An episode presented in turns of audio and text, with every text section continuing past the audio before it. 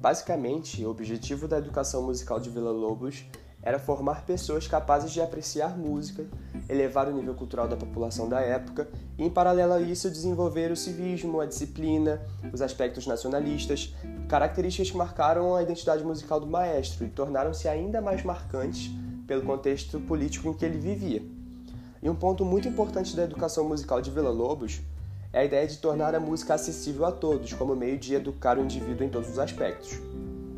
A ideia de acessibilizar a música trouxe o projeto de estudar música usando a voz, que é uma maneira prática e econômica de levar música à população.